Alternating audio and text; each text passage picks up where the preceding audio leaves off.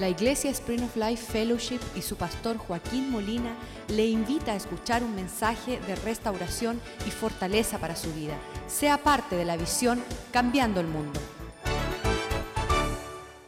Padre, yo te pido esta mañana que tú bendiga tu palabra y que sea lámpara para nuestros pies y sea luz a nuestra senda.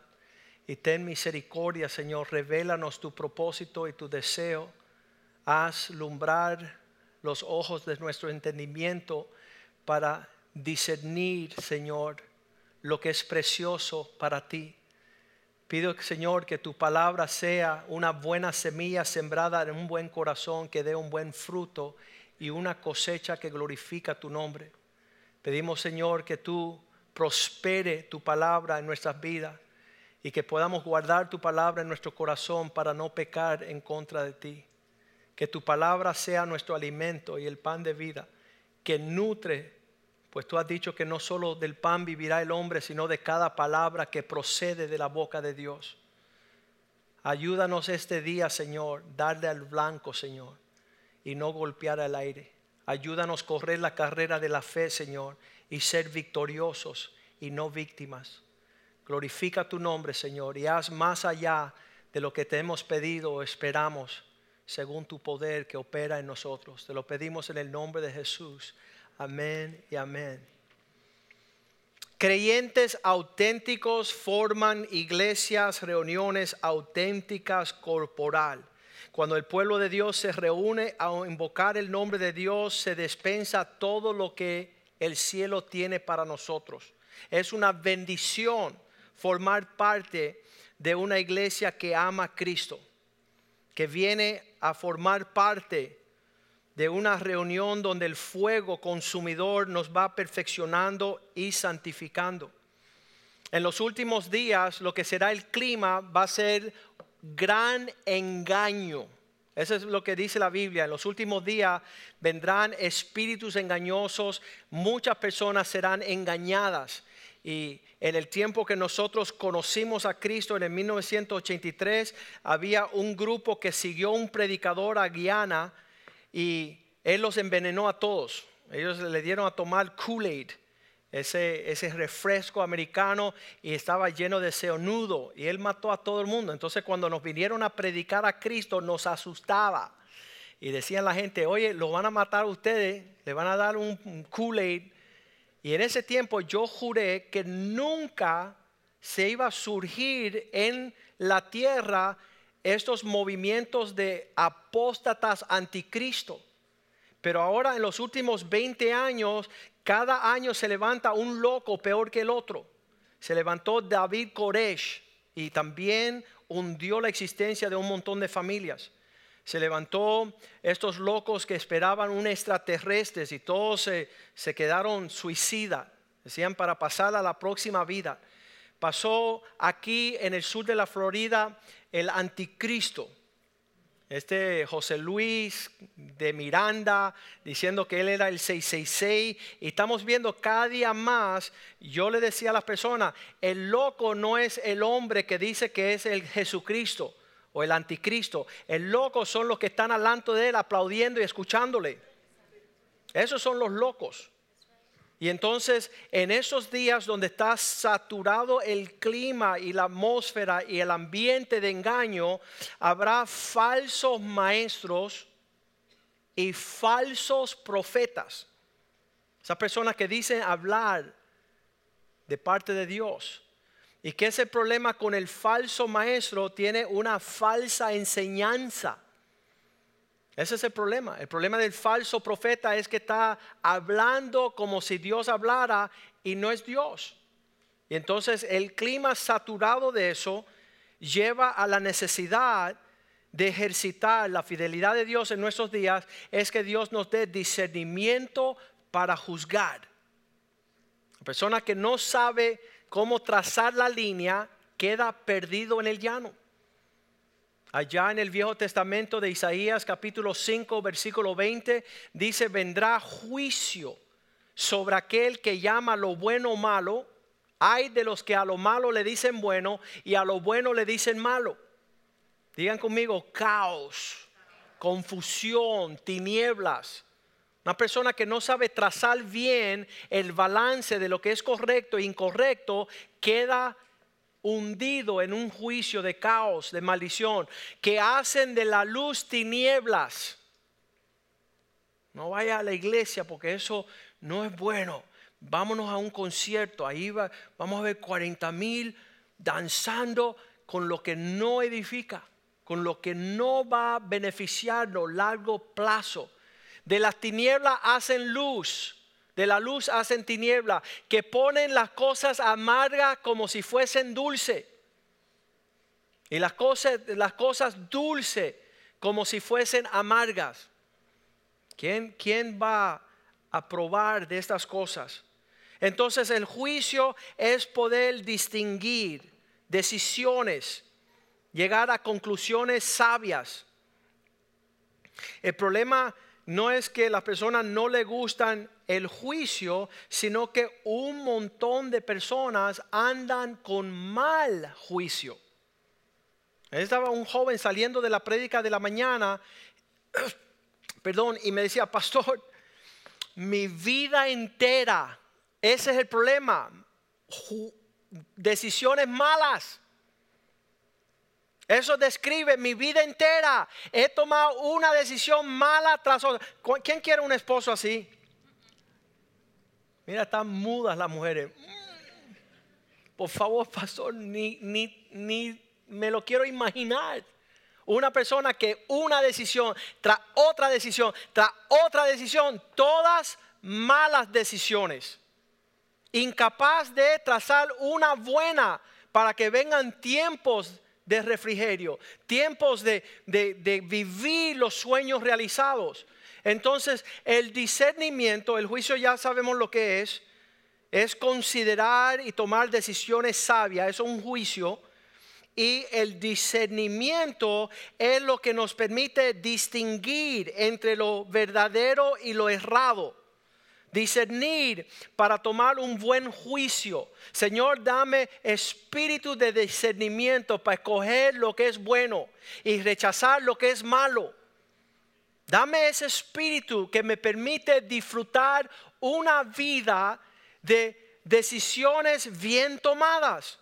Porque el que no distingue entre lo bueno y lo malo trae tinieblas, confusión y caos oscuridad, confusión y caos. Primera de Corintios 14, 13 dice, nuestro Dios no es autor de confusión. Versículo 15. Ah, perdón, 14, 33. Primera de Corintios 14, 33. Pues Dios no es Dios de confusión. Escuche bien, Dios es incapaz de que tú tomes una mala decisión. Y cuando tú consultas con el Señor, Dios te va a señalar el camino correcto. Yo le doy gracias a Dios en, en, este aspecto. Cuando esta iglesia nació, hubo un gran tumulto. Ok, Pastor Joaquín, Dios le habló junto a su esposa y formaron una iglesia llamada Spring of Life.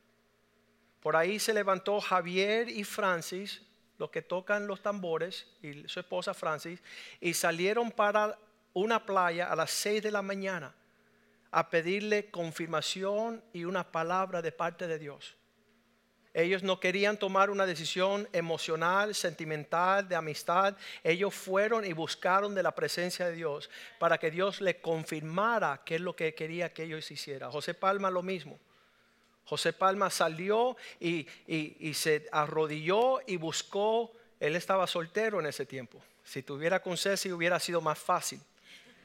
Pero estando soltero, él fue en la búsqueda de, de un encuentro personal con Dios para que le señalara el camino. Pastor de nuestra iglesia hoy, José Palma. El pastor Joey también deseaba con su leica saber, Señor, qué es lo que tú quieres para nuestras vidas. Y el Señor siempre, diga conmigo, siempre, te lleva al triunfo. Él no tiene ni un deseo de tus malas decisiones. De hecho, tu vida se hace una ruina cuando no juzgas bien, cuando no tiene discernimiento. Y esta iglesia con los líderes que tiene, todos buscaron una confirmación, un deseo. Señor, muéstranos, háblanos, señálanos el camino. Y uno por uno, independientemente, Dios le fue dando provisión. Y fue algo glorioso. ¿Por qué? Porque Dios no es Dios de confusión. No tiene una, una, una, persona que está llena de palabrería y no entiende el camino y yo no sé porque es difícil y no me comprometo porque estoy confuso. Y esta persona necesita que Dios le dé un espíritu de discernimiento y de juicio correcto porque esto lleva a la paz.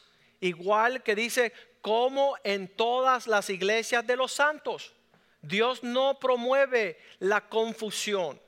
Si tú estás en un intercambio confuso, puedes saber algo, el Espíritu de Dios no está ahí. Porque Él no es autor, Él no promueve la confusión. Él es cierto, Él tiene un contraste, sí y amén. O es luz o es tinieblas.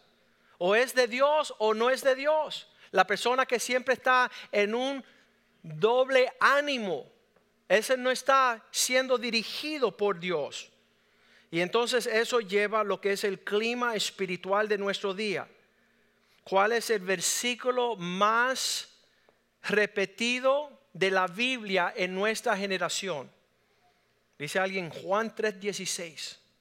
Por Dios amó tanto al mundo que Dios... No, eso es linda y se conoce un montón, pero el versículo favorito de nuestro día que se menciona a lo largo de todo el mundo es Mateo 7, versículo 1. Ese es el versículo que más repetido en nuestra generación. No juzguéis para que no sea juzgado. No me juzgue, pastor.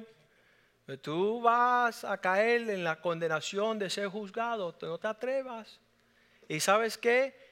Es la muestra de los impíos querer no juzgar nada.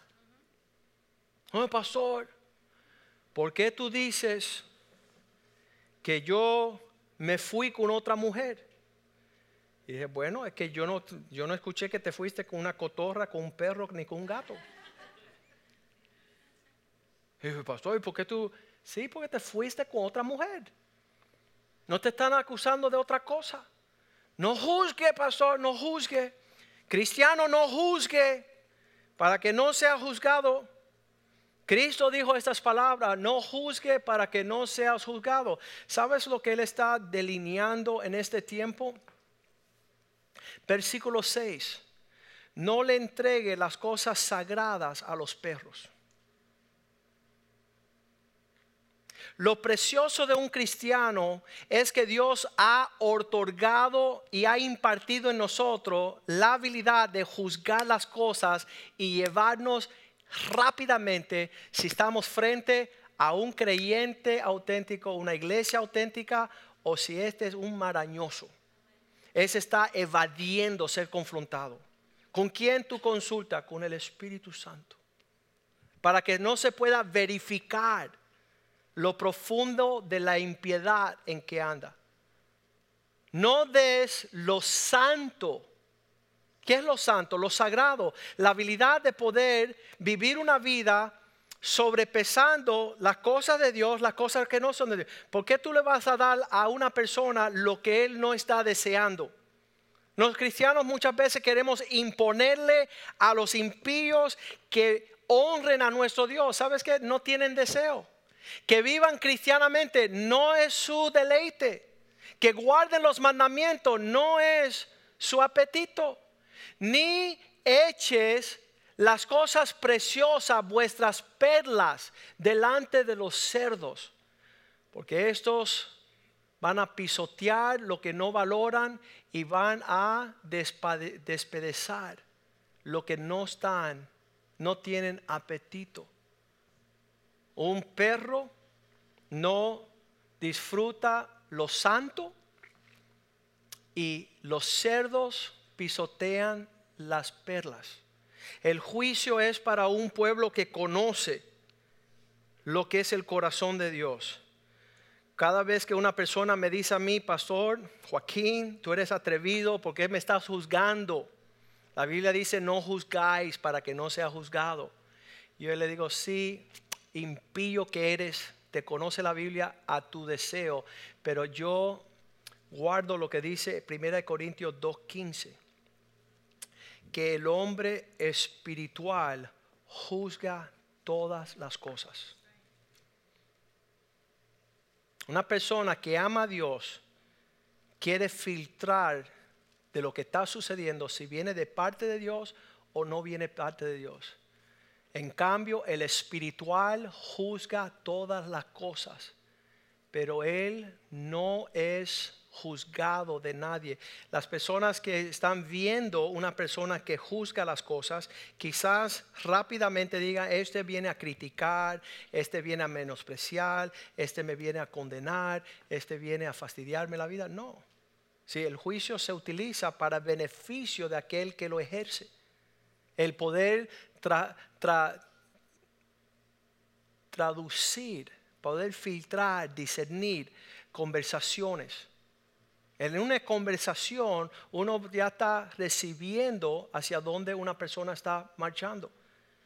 Las personas que se te acercan ah, a participar.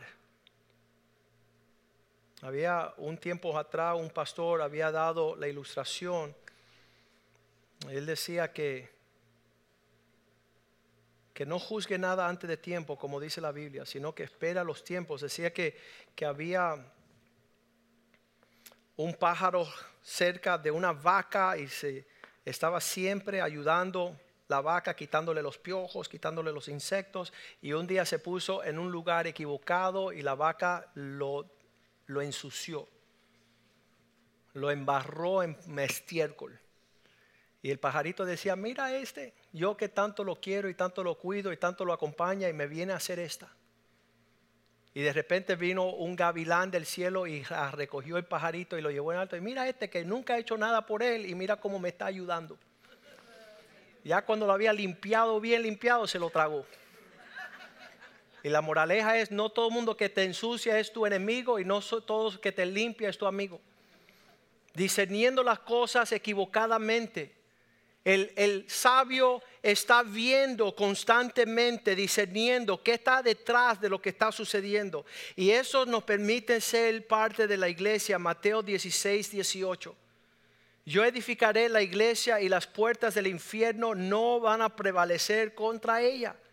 La esencia del poder de la iglesia es poder juzgar todas las cosas. Hemos sido llamados a juzgar el clima presente de nuestra generación. Y el infierno no tiene cómo prevalecer contra un pueblo que discierne, que entiende, que percibe lo de Dios. Esta iglesia es el gobierno de Dios en la tierra para juzgar todas las cosas. Que todo se juzgue entre dos y tres testigos. Que se pueda percibir qué está sucediendo en una situación Ahí dice en Primera de Pedro 4, 17, ha llegado la hora que el juicio comience con la casa de Dios.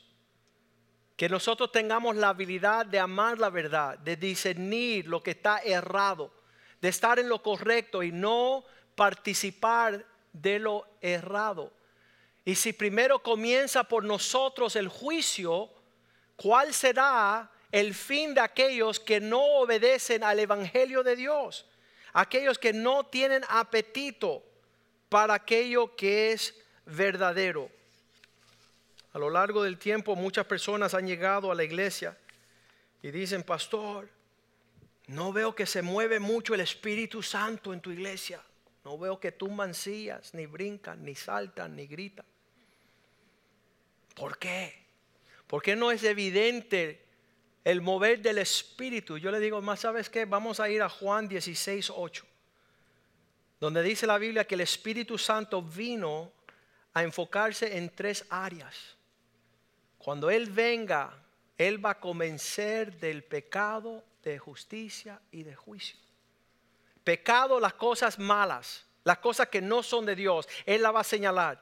Juicio, justicia, porque es las cosas correctas las cosas que se deben de hacer, la verdad. Él va a dar, Él va a convencer sobre las cosas erradas y las cosas verdaderas. Y juicio porque va a poder trazar una línea para saber la una de la otra.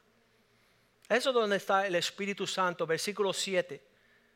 Vamos al versículo 7. Pero yo os digo la verdad, os conviene que yo me vaya, porque si no me fuera el consolador, el amigo, el ayudador, no vendría a vosotros, mas si me fuere, os lo enviaré. Versículo 8. Y cuando Él venga, Él va a convencer, Él va a poder filtrarle al mundo de pecado, cosas mal hechas, incorrectas, erradas, de justicia, cosas correctas, buenas, saludables, preciosas, y el juicio para distinguir entre las dos. Dice la palabra de Dios que el hombre natural, 1 Corintios 2.14, el hombre natural no desea que le diga lo bueno, lo malo y cómo escoger. Esos son los problemas de, de lo que está sucediendo sobre la tierra. Las personas tienen un apetito para hacer lo que es incorrecto o aborrecen hacer lo bueno porque son amadores de sí mismos. Si le dejas escoger, van a escoger más las cosas del mundo que las cosas de Dios. El hombre natural no percibe las cosas que son del Espíritu de Dios. ¿Cuáles son los Espíritus de Dios? Lo correcto, lo incorrecto y decidir, porque para él son locura. Y no las puede entender porque se han de discernir espiritualmente.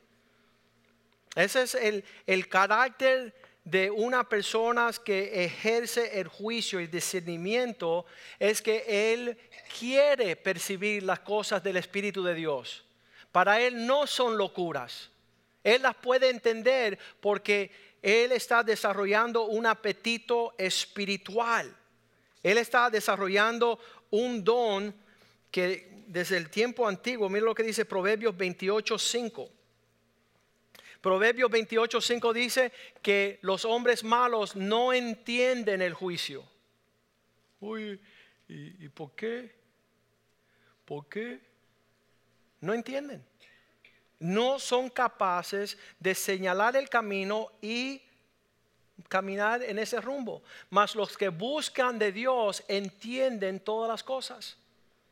No, no hay que explicarle al entendido pocas palabras. Porque como Él desea buscar lo que es de Dios, no tienes que imponerle, convencerle eh, semana tras semana, hermano, hermano, hermano. No hay que insistir. ¿Por qué? Porque él, él ha recibido un entendimiento, está buscando de Dios. Pero los hombres malos, no importa las veces que tú se lo explicas, todavía se queda con la incógnita. No entendí.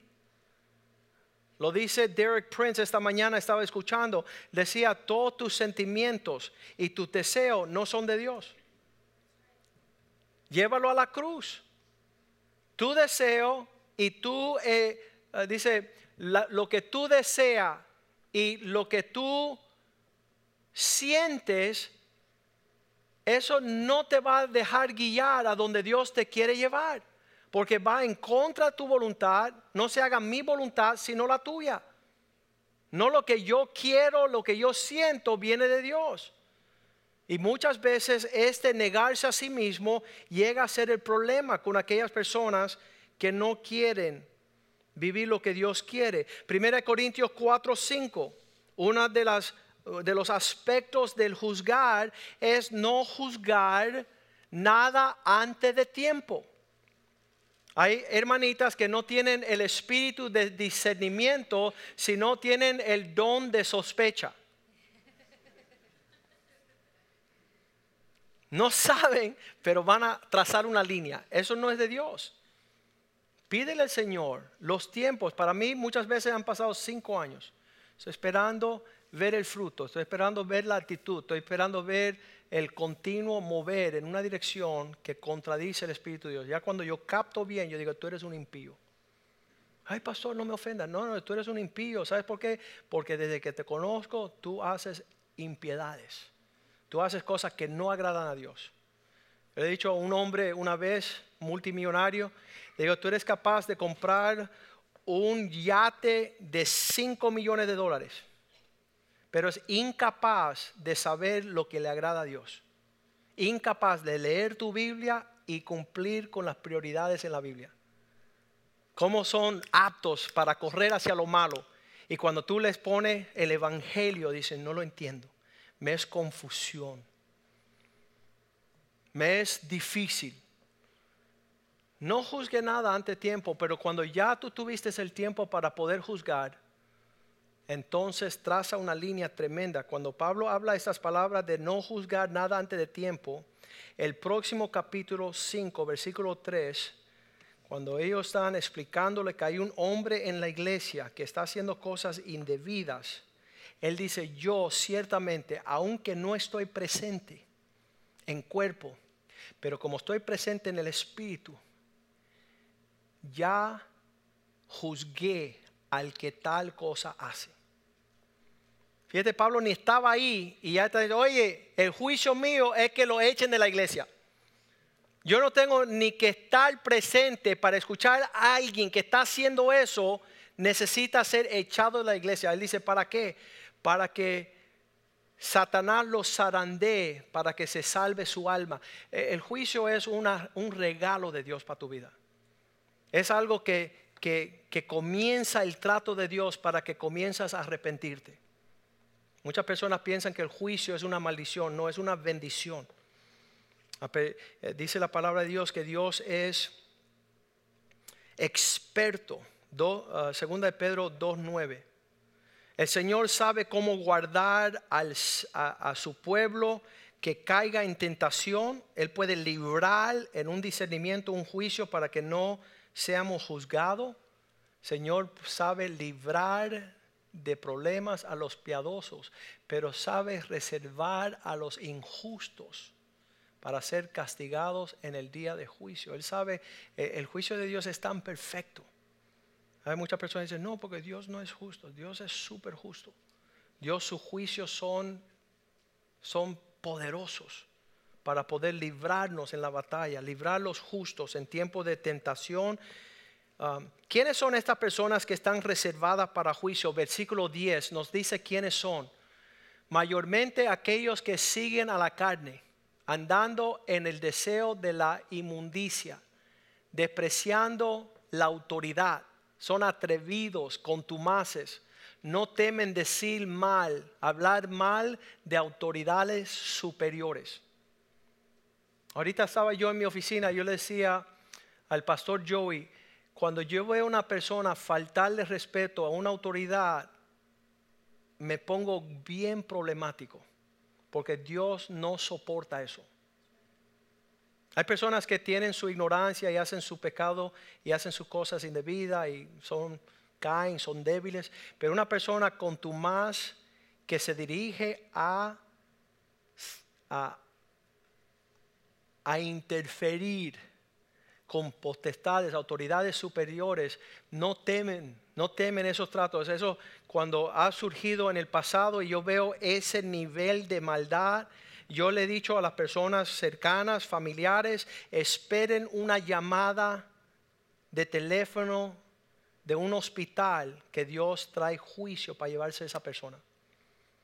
Pero las personas todavía no conocen cómo Dios lleva al juicio a estas personas, mayormente aquellos que están andando en la concupiscencia. Una, una, pregunta que tengo esta mañana, si el Señor te dio una vida para representarlo a Él en la tierra y tú secuestraste tu vida y la llevaste al mundo para hacerte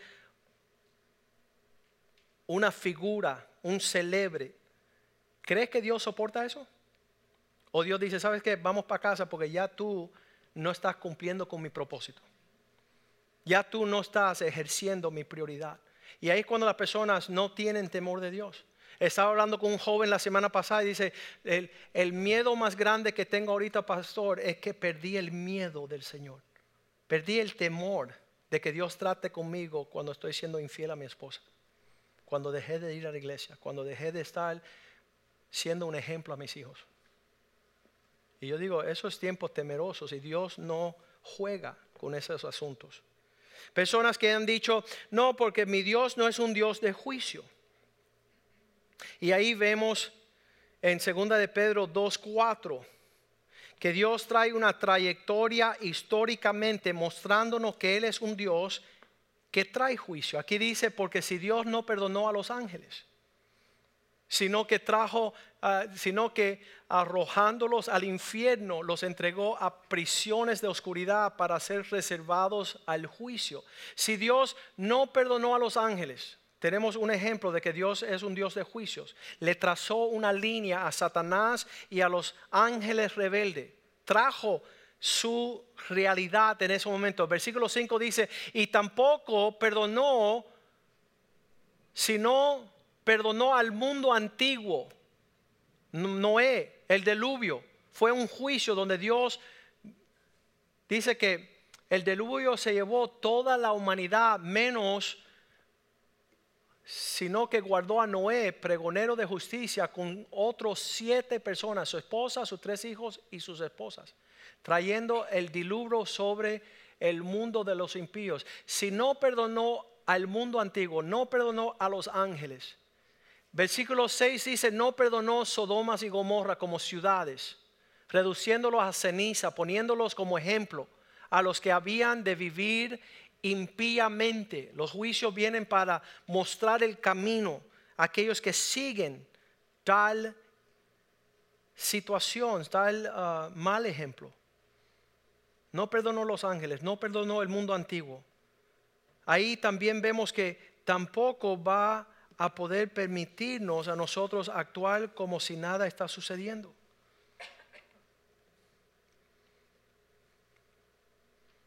Mateo 7:6, no le dé lo sagrado a los perros, no le dé las perlas a los cerdos. ¿Quiénes son estas personas que son perros y cerdos? Lo dice en 2 Pedro 2:22. Vendrá como el verdadero, acontecerá como el verdadero proverbio, el perro vuelve a su vómito, la puerca lavada revolcarse en el cieno. Esos son Ah, eh, el apetito de un perro es su vómito. El deseo de la puerca es revolcarse. Proverbios 26, 11 dice, el perro que retorna a su vómito es el necio que sigue repitiendo su necedad. Esos son los perros, esos son los cerdos. Personas que, que no desean entender los tiempos del Señor. Salmo 82, versículo 1, Dios se para delante de la congregación. Si Dios se parara hoy delante de usted como su pueblo, está en la reunión de los dioses, en medio de los dioses, Él traza una línea. ¿Qué es lo que Dios diría un día como este? Reunido entre su pueblo, en la congregación de su pueblo, versículo 2, cuando Él hace la pregunta, ¿hasta cuándo? vas a juzgar malamente. Siempre justificando el impío y juzgando al pueblo de Dios. Estos impíos dicen, no, yo no voy a la iglesia porque hay un montón de hipócritas. Y yo digo, ven acá anoche con 40 mil reunidos en el downtown de Miami. Defiende a los impíos y menosprecian el pueblo de Dios. ¿Hasta cuándo juzgará injustamente, aceptando preferencia las personas de los impíos. No saber juzgar bien. Me acuerdo yo tratando de explicarle a nuestro pastor Mediero en México. Y él decía, Joaquín, yo entiendo. Ellos entran a la iglesia y yo los trato como si fuesen hijos de Dios y son hijos del diablo. Y digo, mira José, te voy a dar un secreto. Cuando llega una persona a tu vida y te dice, soy ladrón, y tú dices, no, lo que tuviste es una mala niñez. Y él dice, no, no, no, a mí me gusta robar lo que no es mío. Y tú dices, no, porque tú estás traumado, porque no tuviste esa abuelita. Y tú le estás ayudando a él con todas las cosas para tratar de justificar que es ladrón. Y entonces te roba. Y tú dices, ay, ¿y cómo me robó ese degenerado? Y, él te va a decir, porque yo te dije que yo era ladrón. Lo que él de un primer instante se está declarando. Entonces nosotros tenemos que empezar a Decirle al impío, ¿sabes qué? Tú estás mal. Eh, hace dos años llegó un señor aquí homosexual. Él había escuchado que habíamos trazado una línea y cuando se terminó el, servicio fue afuera y dijo, pastor, usted acaba de decir algo de los homosexuales. yo, sí, Dios no le agrada eso. ¿Y por qué no? Porque Dios quiere que tú seas fructífero. Dios hizo el hombre para que fuera fructificar, multiplicar, llenar la tierra. Él no quiere que tú estés en una relación estéril, sin frutos, sin hijos. Él quiere que tú seas papá y que tu hijo tenga papá y que tenga un nieto y tú puedas disfrutar la familia. Pero a mí me dijeron que esta es una iglesia que es amistosa de los gays. Y yo dije, sí, yo soy amistoso, dame un, un abrazo, te voy a dar un abrazo. Viste que no hay animosidad, pero te tengo que decir la verdad. Tengo que trazar una línea que tu vida, la forma que la estás viviendo no agrada a Dios y Dios desea otra cosa, el juicio de esa situación. Pues el hombre se fue disgustado, no quiso escuchar más y a los seis meses escuché que se colgó, se ahorcó en su casa. Y porque una vida de pecado, de rebeldía lleva a la destrucción. Y Dios dice, ¿hasta cuándo vamos a juzgar indebidamente? Versículo 3 aceptando como preferencia a los impíos. Defiende al débil y al huérfano. Haz justicia al afligido y el necesitado, menesteroso. Versículo 4. Así es que Dios dice, librar al afligido y el necesitado, librar de la mano de los impíos, de las personas que no están señalando la esclavitud. Dice, no, tú no los amas porque tú estás hablando mal de ellos. No, yo quiero que, que no sean que sean librados de la mano del cazador. Mi, crítica no es que estén en un concierto ni que es mundano, sino que eso sigue llevando a mayor destrucción, a mayor descuido. Estaba con mi esposa el viernes ah, recogiendo a mi, hija de los cines aquí. Y cuando yo estaba viendo las parejas, yo decía, ¿qué, ¿qué, esperanzas hay para todas estas muchachas jóvenes que quieren un esposo hecho y derecho? y no hay promesa de ningún hombre que tenga certeza de dirección. No saben formar un hogar, no saben ofrecerle a la esposa lo que necesita. Como Cristo que derrama su vida por ella. Estos hombres son incapaces de no ser egoístas de no ser prepotentes. Están, yo estoy seguro que, que al acercarse la prioridad del matrimonio, se trata de ellos ser cuidados como nenes lindo. Ellos quieren una mamá, no tener la responsabilidad de cuidar de una mujer, de honrarla y mantenerla y respetarla y adornarla. No, ellos están buscando a alguien que los siga mimando. Es triste. Ahí está diciendo el Señor, versículo 5, esto es el, el no juzgar, lleva al no saber, al no entender, andar en tinieblas. Y por esto todos los cimientos de la tierra se conmueven. El no haber un juicio claro. Yo decía, hace 19 años yo tenía 30 añitos, estaba recién casado con mi esposa, con tres hijos, una carrera de abogados, iniciando una iglesia, se llama Spring of Life. No tuvimos mucho tiempo de invertir en nuestro matrimonio, cuidando de todas las personas que llegaban con problemas matrimoniales. No teníamos tiempo de criar nuestros hijos porque estábamos ayudando a las personas que no perdieran sus hijos. No pudiera concentrarme en la carrera de abogado porque tú no puedes compartir dos carreras de abogado y de pastor. Pero en esa transición había una certeza y una convicción profunda de lo que era el deseo de Dios para nuestras vidas. Y Dios nos, nos llevó con mano poderosa sosteniendo nuestro hogar, nuestro matrimonio, nuestros hijos, nuestra carrera y la iglesia como un peso de responsabilidad. Dios habiendo aclarado nuestras pisadas con su espíritu sabíamos, entendíamos, andábamos en luz y habían cimientos seguros en el propósito de Dios. Eso es lo que Dios desea que la iglesia sea. No débil, no frágil. Salmo 11.3 dice que si los fundamentos son estremecidos, el justo ¿qué ha de hacer el justo si lo fueren destruidos los fundamentos?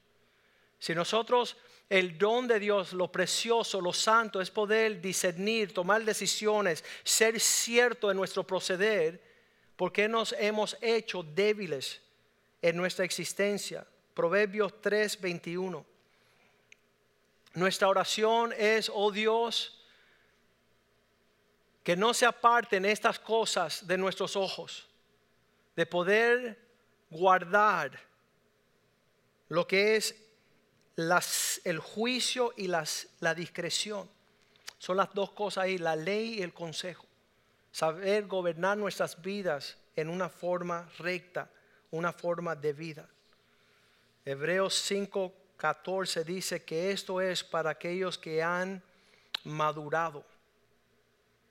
Los que son maduros tienen el alimento sólido, que han alcanzado la madurez para los que por el uso tienen sus sentimientos ejercitados en el discernimiento entre el buen, el bien y el mal. Vamos a ponernos de pies en esta tarde y decirle, Señor, queremos ser tu pueblo, queremos poder transitar esta verdad queremos crecer, queremos madurar a lo largo del tiempo, nuestra habilidad de juzgar bien, de poder discernir y tomar decisiones correctas. Me encanta los testimonios que han surgido acá en la casa de Dios.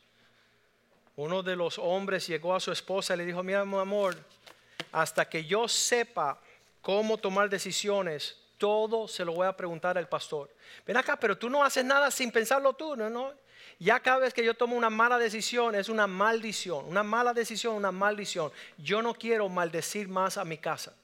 Yo voy a ir a filtrar con el pastor, con los pastores, con los hombres de Dios, con los que tienen años de experiencia, lo que está sucediendo en mi vida para tomar una decisión correcta y sabia para que nos salgan bien las cosas. Él le dijo a la esposa, ¿no te gusta que salgan bien? Y dice, sí, me encanta. Entonces déjame un periodo de tiempo, periodo de gracia, donde yo puedo consultar con hombres sabios que me señalen el camino, hasta que yo aprenda, hasta que yo sepa cómo navegar estas aguas. Y ella dijo, amén. A partir de ese tiempo la sonrisa ha sido todos los días sobre su rostro.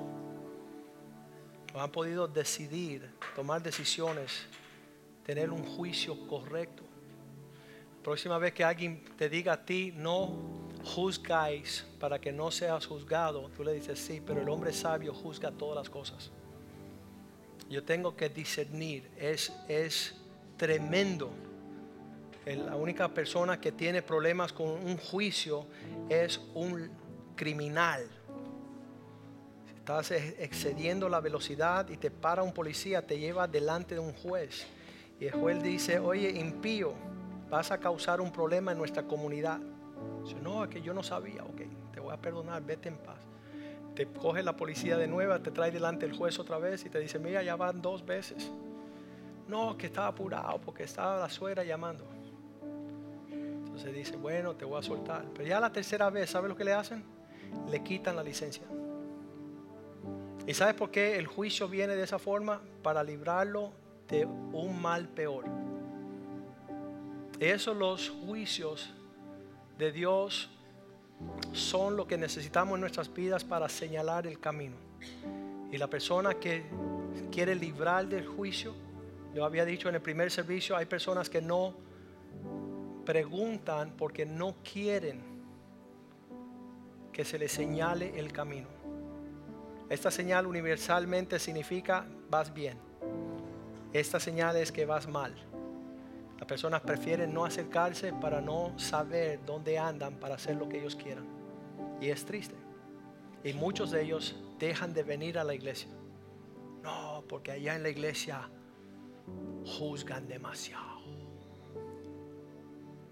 Yo doy gracias a Dios que vivo en ese espíritu, donde todos los días juzgo todos mis pensamientos, todas mis palabras, todos mis hechos, para poder librarme de lo que Satanás desea para mi vida. Vamos a cantarle al Señor esta canción y tú ahí inclina tu rostro. Sumamente importante que Dios te dé un espíritu de discernimiento y que tú te conozcas como hombre y mujer sabia en esta generación. Que tú puedas discernir y juzgar todas las cosas. Porque Satanás es bien astuto y que quiere venir a señalarte el camino de la amargura, de la destrucción, del fin sin gozo y paz.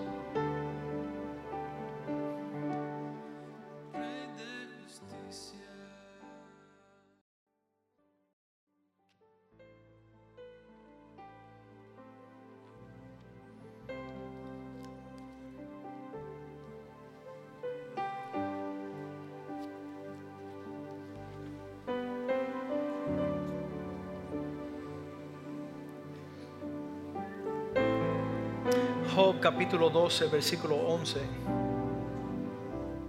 Lo habíamos hablado la semana pasada.